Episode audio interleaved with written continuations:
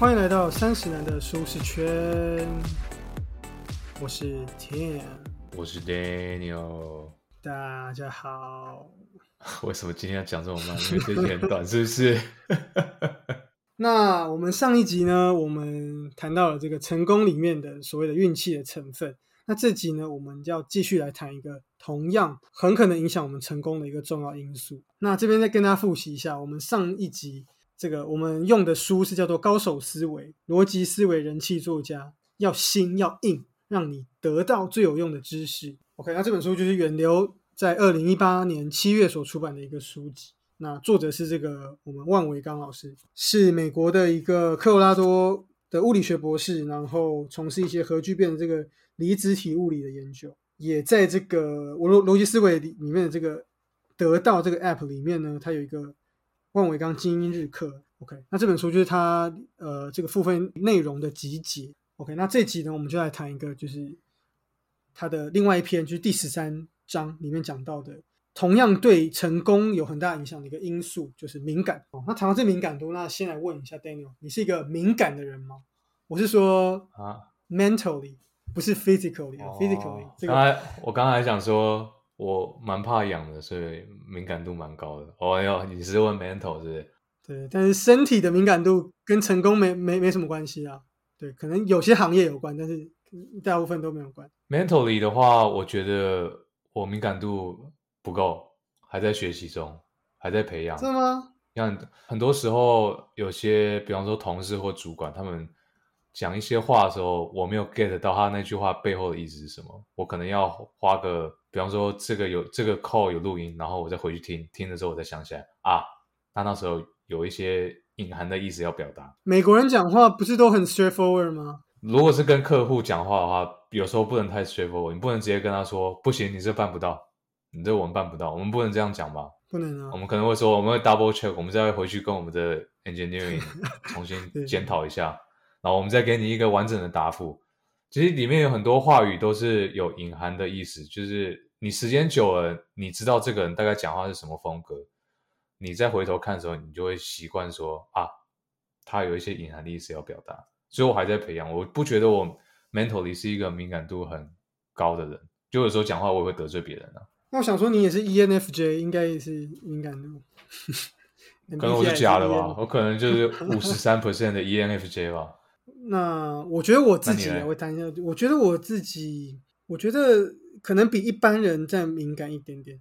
以男生来说是，以男生来说比较，就是我会蛮在意别人的肢体或者别人的话里可能的一些含义。这样，我我我比较愿去更去想多一点。可能跟女生比，或者跟真的很敏感的人比，就还好。但是可能跟一般人，可能是 above average 的这样子一个。OK。这个好，那这本书其实就要谈就是敏感度。那首先他讲一个故事，就是这个豌豆公主。那这这故事呢，我不知道大家有没有听过啊，所以跟大家说一下。这工作这故事就是说，有一个王子，然后他想要娶一个就是真正的这个公主，可他不知道怎么样才是真的公主，所以去找智者。然后智者就跟他说啊，你这个。选个真正的公主要有三个条件：第一个是她对所有人都很有礼貌；第二个是她对穷人跟富人都很有关怀、很有关爱之心；第三个就是呢，她必须有非常敏感的这个皮肤。那怎么样才算敏感呢？就是在二十层床垫底下放一粒豌豆。那真正的公主她睡在床上，她还是能感觉到那个豌豆这个存在。那最后果然就让她试到了一个这样的一个这个这个。公主，她他们最后就结婚了，过着幸福快乐的日子，这样子。那作者认为说，其实他觉得为什么 为什么会要提出这样的条件？为什么智者要这样说呢？其实主要是因为前两个条件，就是对所有人都有礼貌，还有对穷人跟富人都很有关爱，这个是只要是比较好一点的人，他们都做得到的。可是呢，第三个条件呢，是只有真正的公主才能做到的。所以你你符合这个条件，就能够证明说你真的是一个 hundred percent 的这个真正的这个公主，怎么样？你觉得这故事如何？还不错啊，撇开那个最后王子跟公主过得幸福快乐的日子这一 part，背后含义还不错啊，就是在讲敏感度。应该说安徒生设计这个童话，它背后的有一个道理。那作者认为说，他这个道理应该是他觉得说这个敏感度。是可以去区分人的这个高低贵贱的。是，那当然，我我我们不是要把人分等级，不是这意思。我们但意思是说，这个敏感度可以为你的人生增加更多的层次跟意义。它这个高低这个意思，不是说你比较敏感你就啊贵族这样，你就是啊贱。不是不是不是不是，他是说，对，你可以让更有意义。比如说，像我个人认为旅游就是一个，那很多人去旅游，他们就是追求一个打卡。Sorry，我我不知道现在会不会骂到很多人，但我我觉得很多人旅游就是 时间骂到超多人，就追求一个打卡，然后去大家都去吃的美食。可是对我来说，我觉得旅游不是这样。很常别人跟我说啊，什么国家很棒，一定要去，我从来都不管，我只去我想去的地方，因为我就觉得旅游是我对自己的人生的一个让它更有意义或是一个提升。所以我去旅游的之前，我都会去看书，了解它的历史，或是有一些里面有哪些名人在这个地方或怎么样。作者作者这边又提到，他说这个人类大历史这个作者哈拉瑞很有名的这个一个作家，人类大历史这个这本书也很非常不错，有机会我们可以再来讲。这个作者他在他另外一本书叫《人类大命运》之中有讲到一个公式，他就他认为说知识等于体验乘以敏感度，也就是说呢，如果你要让你的人生更有意义，你就必须让你的所有的人生的经验，就是你的体验，去让它变得更有意义、更有理解。那要怎么做到？就是你必须更敏感，那才能够在这。在这不断的人生的经历之中，获得更多的知识。所以，可不可以说，体验乘以敏感度是一种阅历的累积啊？不是我们桌上那个阅历，我是说，就是你阅览无数啊，你见多识广啊，那你知识就会更高。我我从来就觉得“敬老尊贤”这句话，其实就只有尊贤而已。那为什么它叫敬老尊贤？是因为古代在古代那个时候，通常老者都比较闲，因为他经历比较多嘛。不是，反正我很闲，那个闲。不是 salty 那个，也不是 salty 那个，这是反义了。所以我从来都觉得“敬老尊贤”这句话其实就是敬老啊，不，讲错了。“敬老尊贤”这句话从来就是尊贤。所以我会觉得说，如果你很老，可是你一点都不闲的话，那我根本就不需要对你有一个什么屁尊重。我我一直都觉得是这样。可是我觉得现在有时候亚洲文化比较会，就是觉得说老人就要尊重他。可是我觉得说，如果你老，可是你你就是一个很糟糕的老人的话，那你根本就 you are not deserve it，对不对？有有就是不值得人家尊重啊！你你配不上你的这个年龄带给你应该带给你的高度。那同时呢，这个敏感度。像刚刚前面跟 Daniel 提到的，这个也可以让你的工作可以更顺畅。当然了，这中间这个敏感度，你要怎么去解读人家背后的一些含义？你不能就是开会，然后可能客户已经不爽了，然后你还继续讲一些白目的话，又或者说跟同事相处也是，对不对？你可能有些人他就是常常会开一些不得体的玩笑啊，或是自以为幽默啊，那就会让你的工作也是有很大影响，就是不顺畅，就不会察言观色嘛。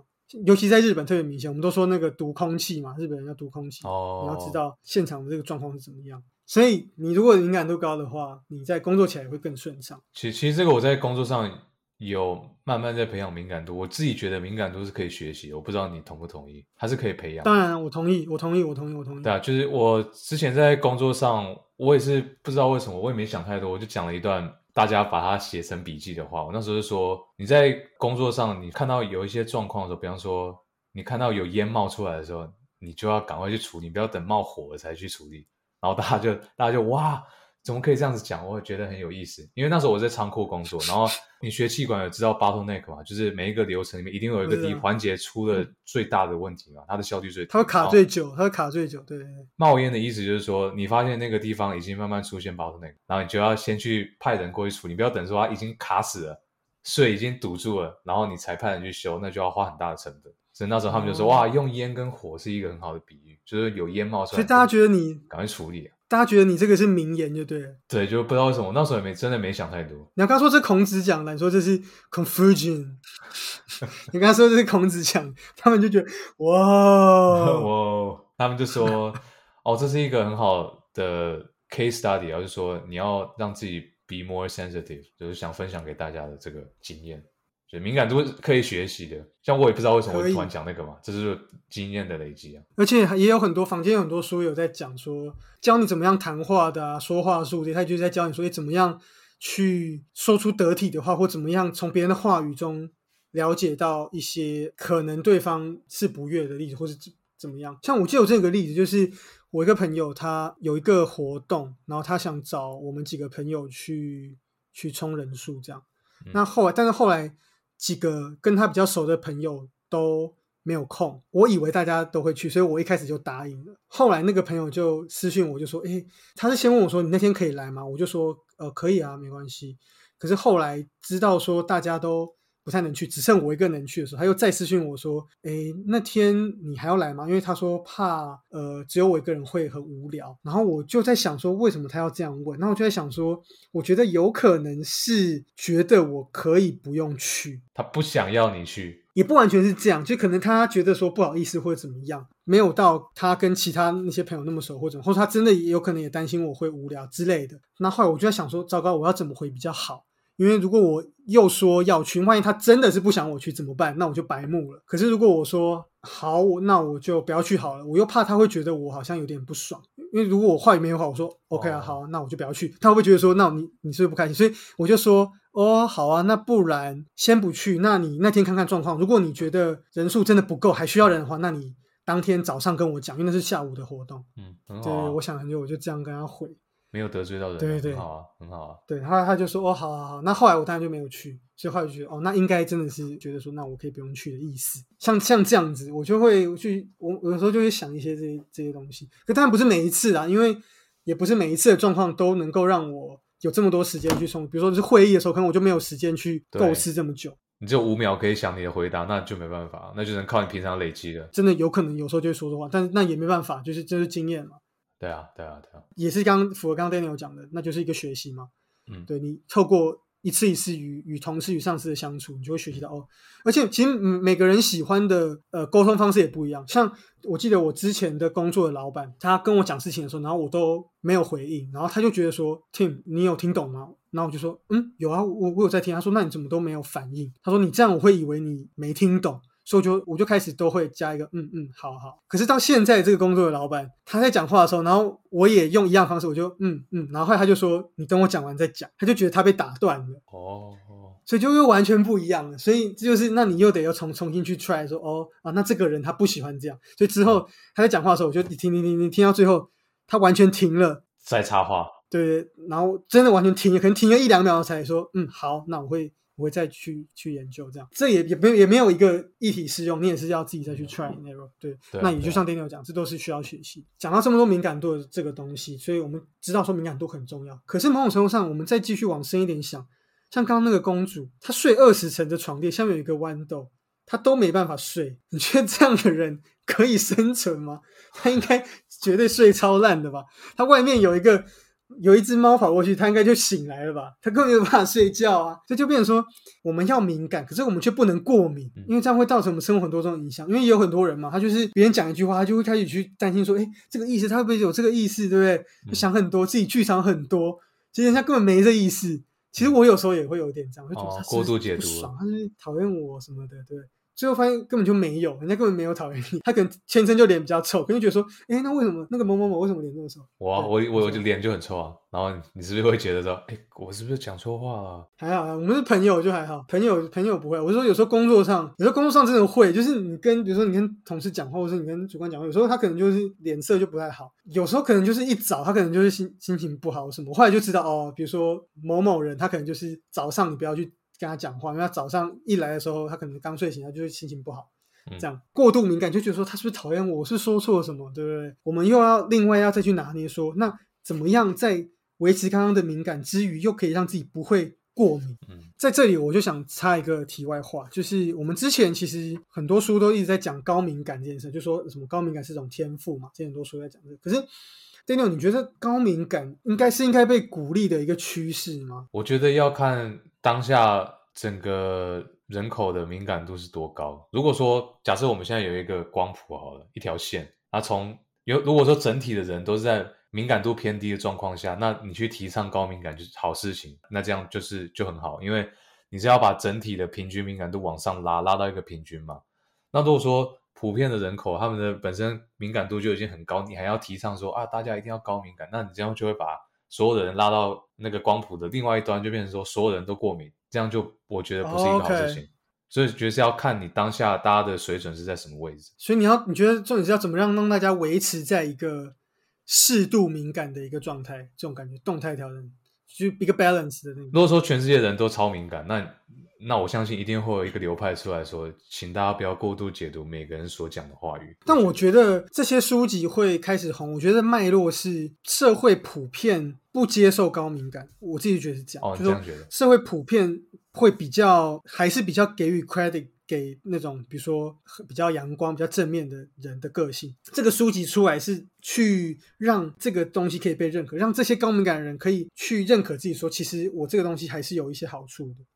我自己的想法是，我觉得就算是在这个脉络下，我还是觉得你的敏感不应该造成别人的困扰。OK，我同意。就是对我是一个很高敏感的人，所以我对于很多话语、很多东西就我就会很很在意很多，所以别人在面对我的时候，可能就要特别的注意什么。可是我会觉得说，某种程度上，我还是觉得不应该走向这么极端，因为像你讲，我还是觉得他应该被拉回来一点。而且我觉得我们不应该高敏感的人应也还是应该想想办法让自己不要这么过敏，因为我觉得高敏感很明显就是过度敏感。那你不应该去认可他说没关系，我就继续这样高敏感就好，因为这有很多好处。我应该是去修正掉自己的一些，应该把自己拉回来。我觉得这样才是正确的。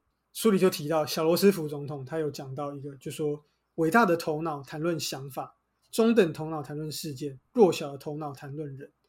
那其实某种程度上，高敏感大多数大多数都是针对人嘛，就是人际之间，对，哎，他是不是不喜欢我，他是不是怎么样？那其实这就是在人的范畴里面。那其实我们可以看到很多人，比如说像柯文哲好了，他常常失言啊，因为他就是有一点雅斯伯格啊，就是有有有有点像有点过动这样的、啊，他就是很不敏感呐、啊。你就发现很多人。很多医生、科学家都是这样，他就是听不懂人话，可他就是超级聪明，因为觉得这些繁文缛节、这些交流他都不想要，他就是专注在一些事情上面，对不对？可是对人际关系的相处上，就相对没有这么厉害。对，可是大家也能够接受，因为哦，当你是柯文哲的时候，你是一个很优秀的人的时候，或像 Elon Musk 也是啊，常常在讲一些奇怪的话，做一些奇怪的事情啊，很多、啊。抽大麻，对啊，他没得管他，对啊。可是大家觉得哇，这个人干超屌的啦，就是哇，跟神一样。当然，我们不应该走向这么极端，也不是说哦，只要我聪明，我就可以就是哦，不能这样，不是这不能这样。。我们应该做的是把这个敏感度，对不对？怎么样把它转移到事件上，转移到甚至转移到想法上，这就是一个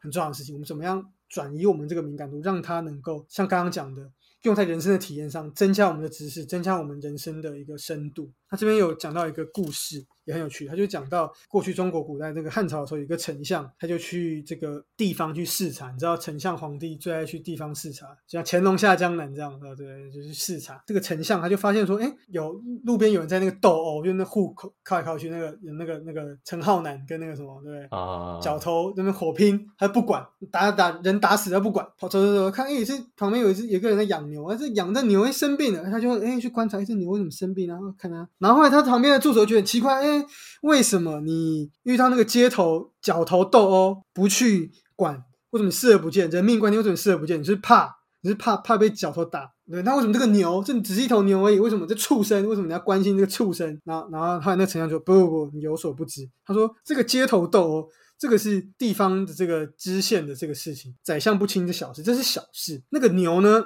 它虽然是这个畜生，可是它为什么会生病？它有可能是因为，哎，气候是不是不好？是不是这地方有要有瘟疫了？对不对？是不是这个水质有问题？哎，可这就是大事，因为这会影响到很大的一个这个。对全国的事情。那他他这这就是一个他把这个这个观察力用在真正重要的地方上面。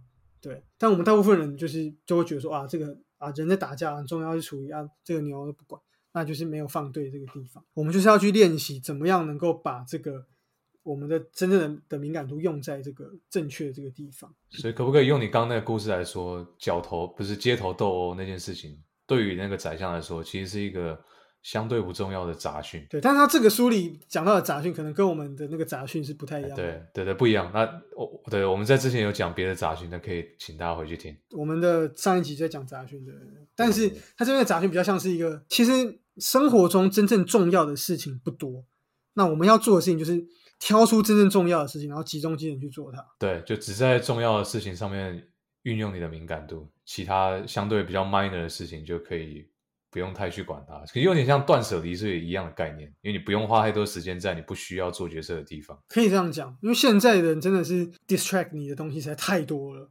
呃，今天在准备节目的时候，我就发现我就是一直没有办法专注，所以我后来就用那个番茄钟那个工作法，我就设定就是二十分钟，然后休息一个三分钟，二十分钟休息三分钟，然后就把这节目准备完这样。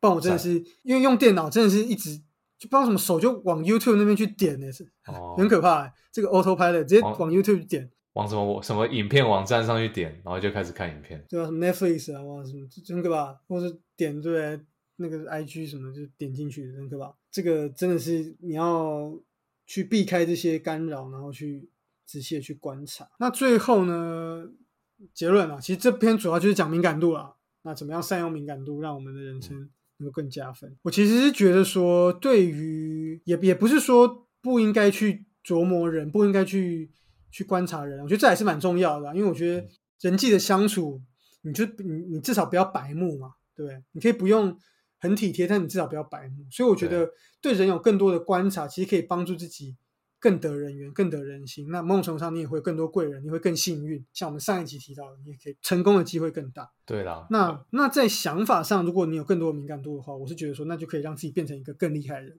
变成一个更伟大，甚至是变成一个高手、高手、嗯高手、高高手，这样，这都对还是观察力，对不对？我觉得这本书呃这个章节读完之后，我的想法是，我我觉得我应该我现在有一个更高的目标。当然，第一阶段我们都会想说，我们要培养在生活周遭或者说在工作上的敏感度嘛，对不对？我觉得第二个层面是，你要对于你的敏感度这件事情有一个很高的敏感度。我不知道这样讲听不听得懂，就是说。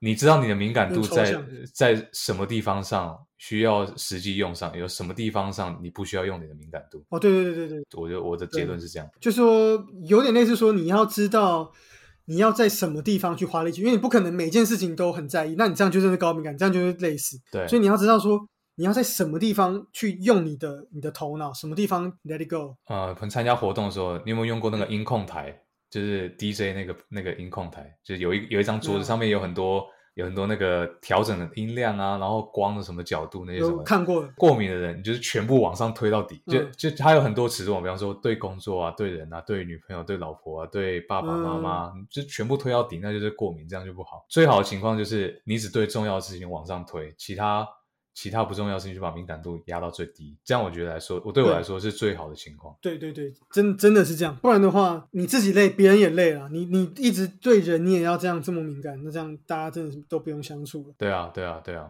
敏感是很好体力的，因为什么事情都会 distract 你嘛。对啊，我觉得有时候就是这样。其实某种程度上，尤其是朋友相处之间，就是我觉得以以尊重作为出发点，其实大家都看得出来。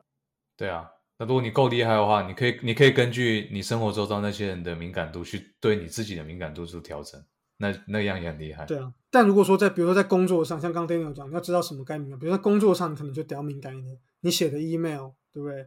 做的简报，不然的话，对，太不敏感，这个这有错字，那有错字，就 不行嘛。对。好，那本期节目就到这边啦。那喜欢我们的听众，欢迎到 Apple Podcast 还有这个 Spotify 给我们五星评价也。可以到 IG 私讯小编，或者直接到我们的 po 文上面留言。因为 po 文好像有点落后，我们集数目前更新太快了。没关系，我们就是慢慢慢慢更新，好，我们哪天可能突然心血来潮，一次就 po 五篇。不得了，吓到，好不好对？